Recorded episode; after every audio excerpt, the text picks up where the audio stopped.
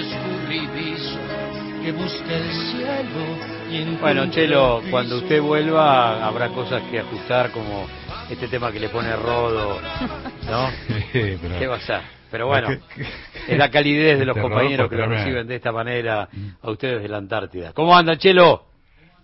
Buen día, Gustavo. Buen día a todos los compañeros y compañeras ahí de Radio Nacional, a toda la audiencia, como dice Clavito Orellano. ¿Cómo va todo? Bien, muy bien. Bueno, lo veo a través del Zoom, acompañado por, por Andrés Ibáñez, por Micaela Carrillo. Cuénteme. Bueno, ellos son este, estudiosos, son científicos que están aquí en la Antártida estudiando la biología de algunas aves que son muy características. El otro día Andrés me comentaba que es tope de gama de depredador este animal del cual vamos a hablar ahora es picantísimo, hay que estar atento. Si uno pasa cerca de los nidos, se te lanza este, y, te puede hacer daño. O sea, es picante de verdad. ¿eh? Así que Andrés, contanos, buen día, bienvenidos. ¿eh? ¿Qué tal? Buenos días a todos. Eh, bueno, veo que el chelo me prestó atención. Sí, yo escucho siempre. Eh, bueno, yo soy Andrés Ibáñez, eh, como ya nos presentaron. Y bueno, soy investigador del CONICET eh, y estamos trabajando junto a Diego Montalti, que es un investigador del, Instituto Antártico Argentino y a través de quien venimos aquí a llevar este proyecto. Eh, estamos trabajando justo sobre los escuas, ¿no? Que como decía Chelo son, eh, bueno, predadores tope, que se vienen a reproducir acá a la, a la Antártida, ¿no? se reproducen obviamente en distintos lugares de la península y bueno, eligen este lugar particularmente por la presencia eh, de pingüinos, que es su principal eh, presa, ¿no? Ellos mientras se reproducen se alimentan eh, de, digamos, de pichones, de huevos de pingüino, de algún individuo adulto, pero bueno, llevan acá su reproducción desde principios, mediados de noviembre hasta mediados, fines de febrero. a, a medida que va pasando la temporada van apareciendo nidos, que es un poco lo que trabajamos nosotros. Eh, nosotros eh, estamos estudiando en particular varios puntos de esta especie. Una es cómo se reproduce, ¿no? lo que se llama, lo que se dice la biología reproductiva. Y eh, estudiamos cómo se alimenta. Y lo interesante de nuestro proyecto es que estamos haciendo estudios de personalidad. vemos cómo la personalidad de los individuos a lo largo de toda la temporada reproductiva se relaciona con el éxito de su reproducción, o sea, cuántos pichones logran tener, que los escuas suelen poner dos huevos, nada más eventualmente algún nido puede que pierda sus dos huevos prematuramente en la temporada, podría llegar a poner un tercer huevo. Y eh, bueno, estudiamos cómo se relaciona con el éxito de la personalidad y también con la forma en que se alimentan, su condición corporal, sus parámetros fisiológicos, digamos, su estado de salud, inmunológico, su estado nutricional. Y bueno, eso lo estamos estudiando de manera continua a través de los años, viendo cómo también posibles variaciones en el ambiente, en la, disponibilidad de alimento, sobre todo puede afectar el momento en que comienzan la reproducción y obviamente el éxito de la misma, y ver cómo se relaciona también con eh, estos rasgos de personalidad que nosotros vamos estudiando año a año.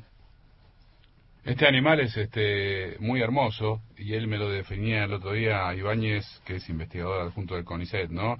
Este, en la sección ornitología del Museo de La Plata, de la Universidad Nacional de La Plata, me lo definía como un animal que tiene pata de pato, pecho de pollo y... Y cabeza de águila. Esa fue una definición que me dieron acá en la base, que la verdad que creo que fue una de las definiciones más originales que he escuchado sobre el escuba. Pero bueno, la verdad que es bastante... Sí, sí, se, se puede aplicar y aquí hay un estudiante, este, Gustavo también, que está en la Antártida. Ellos llegaron el 18 de diciembre, desembarcaron, pusieron la tele y vieron la final del Mundial. Así que imagínate cómo arrancó de auspiciosa la temporada a la búsqueda de escúas, que estaban todos los escúas con la camisetita de Messi. habían hecho unos pequeños modelos como corresponde. Le vamos a llevar una escúa a nuestro querido Rodolfo Flores, este, Flores, este, de regalo, para que lo atienda un poco, ¿no? Muy bien. Este, y está Micaela Carrillo, que ella es estudiante, jovencita, y está trabajando aquí en, en, la... Ah, y apareció Flores en el Zoom Apareció Flores preocupado, obviamente. Está bien. Ojo, eh, ojo ahí, eh, está preocupado. Bueno, ahí está Micaela, que es muy joven, y está trabajando aquí en la Antártida. Verdaderamente es una experiencia, debe ser fantástica, ¿no, Micaela? Hola, buen día. Sí, no, la verdad es, es una locura. Eh, es es un lugar muy hermoso. Eh, está el ave el escudo es muy hermoso. Nosotros lo amamos un montón, por más que siempre sea el malo de la película, nosotros lo amamos. Eh, así que sí, muy contento. Flores pone cara de escuba, ¿lo vio? Yo le vi a Flores poniendo cara de escuba. Siempre decimos que tiene cara de escuba, sí. El pico, el pico del escuba. El, pico, el pico del escuba es complicado, ¿eh? Yo le tendría miedo. ¿Y cuál es, Micaela, el, el, desarrollo, el aporte que hacemos a la investigación ahí junto a Andrés? No, yo, eh, bueno, vengo acá a acompañar a Andrés en cuanto al proyecto que se arma. estamos los dos en el museo. Yo soy becaria en el museo, ahí en La Plata. Y bueno, ya desde el año pasado tuve la oportunidad de venir, que la verdad que siempre se lo agradezco un montón. Y este año tuve eh, la oportunidad de venir con él, que es mi director. Eh, así que estamos acá los dos monitoreando a la escuba. Gustavo. A los dos, eh, y esto obviamente eh, tiene relación directa con, con el escuba y con cualquier cosa con las que se topen en la Antártida. Uno llega con un marco teórico a un lugar absolutamente desconocido, a pisarlo por primera y posiblemente por única vez en, en sus vidas, ¿no? Eh, ¿Cuál es la distancia entre lo que se imaginaron y finalmente encontrarse con esa naturaleza, como suele decir el chelo, casi en estado primitivo. Eh, hoy ya no hay ningún lugar del planeta donde el hombre no haya puesto su dedo y haya eh, convertido o reconvertido esa naturaleza en estado primitivo. Pero, ¿qué distancia hay entre lo imaginado y lo real? Eh, bueno, para responder tu pregunta, desde lo personal, obviamente hay una distancia gigante. Eh, yo creo que uno se imagina algo y de repente cuando llegas acá te encontrás con algo que es magnífico, que creo que es indescriptible. Uno suele mandar fotos y demás y las fotos no encierran lo que uno logra ver. Desde el silencio, que uno se encuentra a veces en el campo, hasta el ruido raro de estar caminando entre los pingüinos y, que son muchos acá y que están gritando todos al mismo tiempo, pichones corriendo por todos lados, escubas sobrevolándote por la cabeza. Eh, yo creo que entre el imaginario y la realidad es hay un abismo, es un, es un lugar increíble en donde uno si se logra conectar, como siempre digo, con, con la naturaleza, con lo que ve, con lo que lo rodea, que creo que es lo importante, ¿no? Dejar eso. Eh, nosotros lo que hacemos es, además de un estudio que termina capaz eh, con un resultado en, un trabajo científico, yo creo que lo que tenemos que hacer, lo que, lo que intentamos hacer es transmitir la importancia de lo que nos rodea, ya sea una base ya, o no. O sea, eh, eh, es un contexto que es muy lábil frente a los cambios y se nota. O sea, yo, mi primera campaña acá fue hace nueve años y uno puede ver cómo el cambio global que, se describe, como el calentamiento global, eh, los cambios, bueno, de temperatura, obviamente, el impacto humano y que es obviamente irremediable, por ejemplo, en una base permanente o, bueno, todas esas cosas, obviamente tienen pequeñas repercusiones eh, que capaz que a la, vista del hombre son imperceptibles, pero para los animales y las aves marinas que son muy sensibles, se las llama centinelas justamente, eh, de, los ambientes marinos por esto, ¿no? Porque pequeños cambios en, en, el ambiente o, por ejemplo, en la temperatura del mar, cambia la disponibilidad de alimento, eso hace que eh, repercuta sobre sus procesos de su historia de vida, ¿no?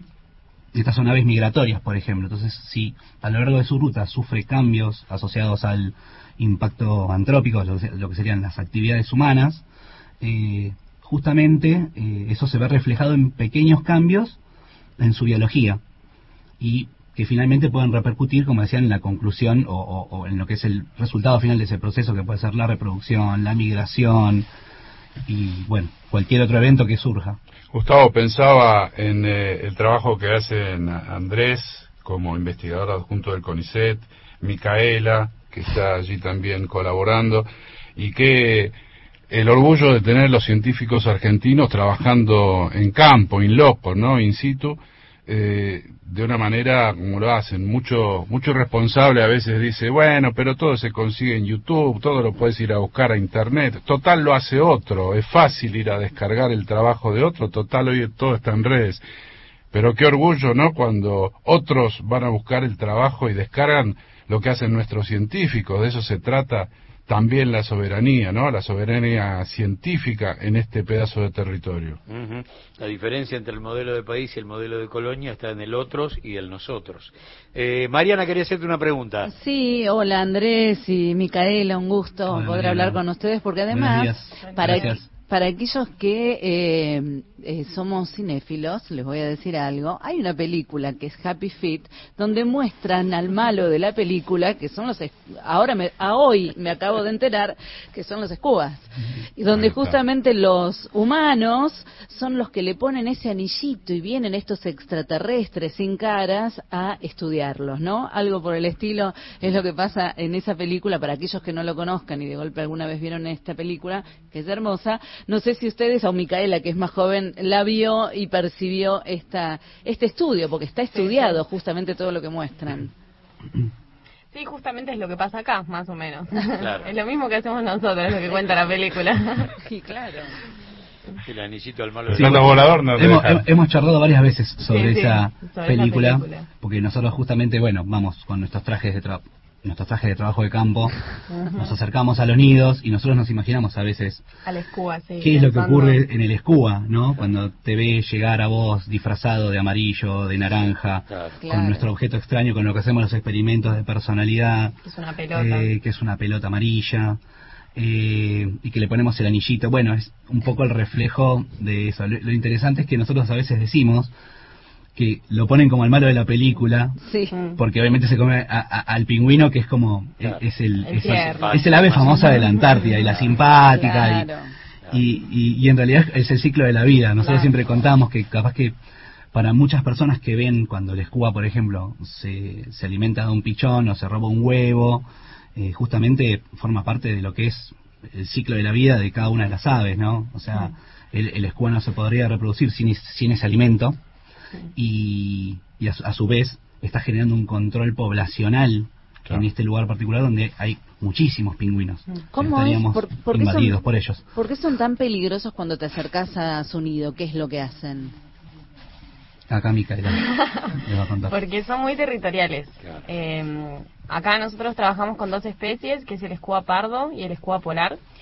Eh, y ambos eh, notamos mucho que tienen diferentes estrategias a la hora de defender el nido. Eh, el escudo pardo es más agresivo. Va a todo o nada, donde ve tu cabeza la va a ir a picotear, te va a ir a, pegar en el vuelo, eh, nos roba cosas, eh, nos picotea brazos y piernas siempre que puede. es mucho más agresivo, es mucho más territorial, mismo con el escudo polar. Si hay algún escudo polar cerca, también tienden como a, a, tenerlos, a no dejarlos, digamos, dispersarse en las zonas.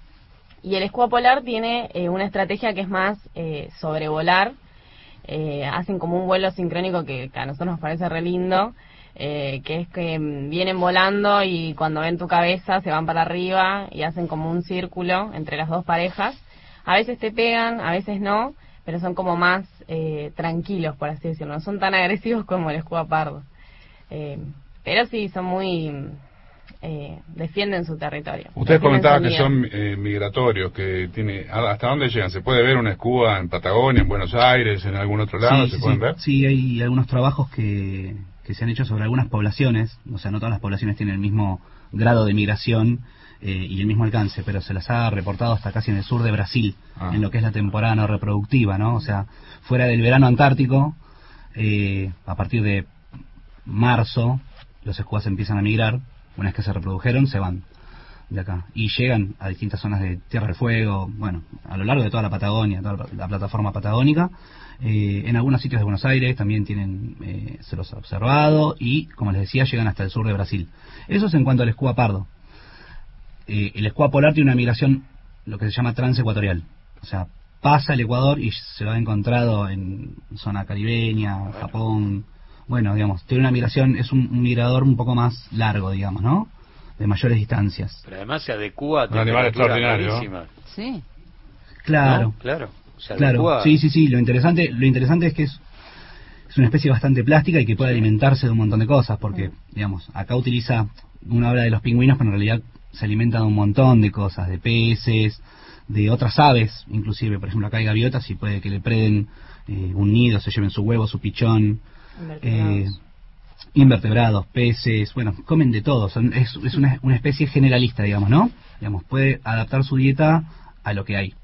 Mira, la verdad. ¿Qué tal, eh? Mira que con cuántos datos nos hemos encontrado siempre que escuchamos científicos hablar a través de, de LRA 36, de Radio Nacional Arcángel San Gabriel, uno se pregunta cómo hacer para mediatizar lo que sucede en ese rincón de la República Argentina, que cuando vos lo desplegás sobre el mapa de nuestro país, prácticamente la última bahía llega al norte de Tucumán, por lo tanto, cuando abrís el mapa bicontinental, eh, el centro geográfico de nuestro país es Tierra del Fuego. El asunto es cómo contarle a todo el continente, a casi 50 millones de habitantes, a través de algo que hasta televisivamente suena muy noble, porque el paisaje acompaña, porque la, la información también, y la verdad es que da para, para ciclos, ciclos y ciclos de esos que consumimos desde cierta dependencia cultural, eh, siempre como, pero mira qué bueno, mira de lo que me estoy enterando. Y cuando vos hablas de un rinconcito de la Argentina, no te digo que lo despreciás, pero pasa a ser un, no, sé, un dato, un dato menor. La Antártida tiene, me parece, este, eh, guarda tesoros que, que son muy interesantes a la hora de, che, armemos algo con esto que sea audiovisual, que invite, porque después tiene un montón de resultados, ¿eh? esto invita a conocer este, el país y amo lo que conozco y entonces establezco soberanía. Digo, hay un montón de cosas que seguramente podremos este, hacer todos juntos a la hora de, del regreso, ¿no?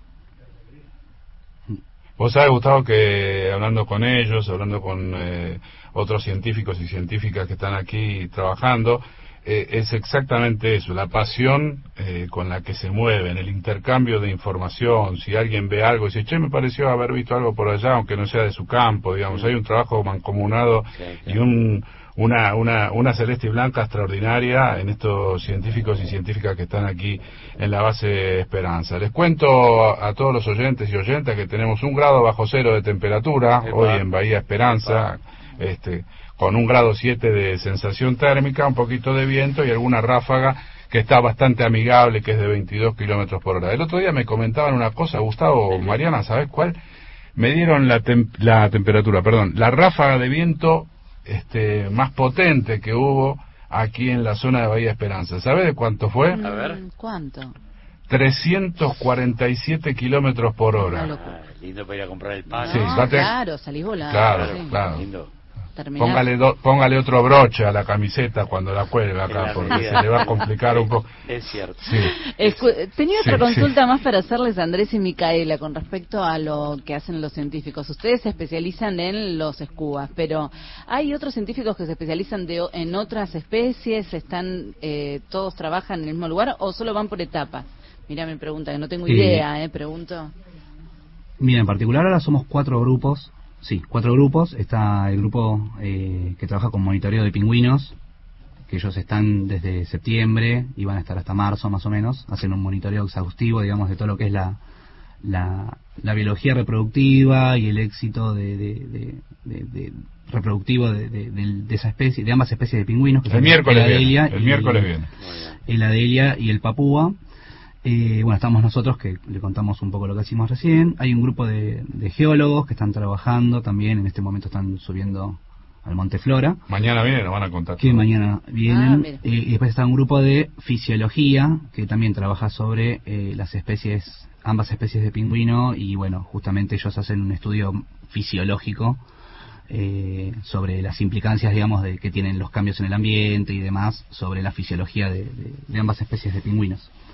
Así que sí, estamos todos juntos en este momento trabajando. Llegamos en distintos momentos, pero estamos en este momento particularmente todos juntos y, bueno, sí, como decía el Chelo, nos ayudamos un montón, porque la verdad que eh, acá a veces las condiciones de trabajo se hacen difíciles, eh, ya sea por el clima, ya sea por la, actividad que uno tenga que realizar en sí, ¿no? El jefe de la base, Cordero Scandolo, está encargado de muchas de las, de las actividades y las construcciones, y una de, la una de las construcciones más importantes es un enorme laboratorio que se está haciendo para los científicos que vengan a la base Esperanza, prácticamente tiene tres pisos, este, es, es una cosa, no, todo modular, lo han traído en el rompehielos, lo están armando la gente de los eh, grupos de las Fuerzas Armadas, que son los que hacen toda la parte logística, laburan todo el día porque aprovechan el buen clima, el sol, sobre todo la luz, porque acá cuando llega el invierno ya las actividades afuera son bastante limitadas,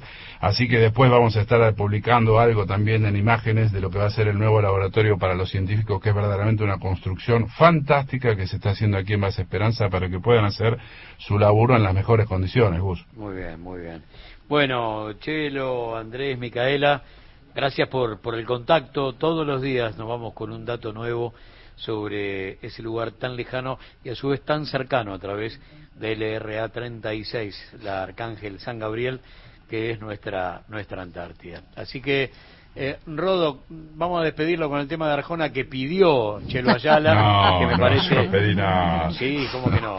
Cumplimos con El Escuba Rodo. El Escuba Rodo. Tiene una remera a Rodo que dice todos somos Scud. Sí. En este mismo. Ya está, está ahí, este Ojo con el pico, eh, ojo con el pico. Nos vamos con el arjona. Espera que le pregunto. Ahí está. ¿Qué le parece, Micaela? Mírelo a Rodo. Eh, podría ser, ¿eh? Podría ser. Ahí está, mire. Fachero, ¿eh? Hola, Evangelina. Chao, hasta, hasta mañana, Chelo. Chao, gracias, eh. mentiras en la cara y al principio eran perfectos Vamos aclarando el panorama, que hay pingüinos en la cama por el hielo que provocas. Si hace más de un mes que no me tocas, ni te dejas sobornar por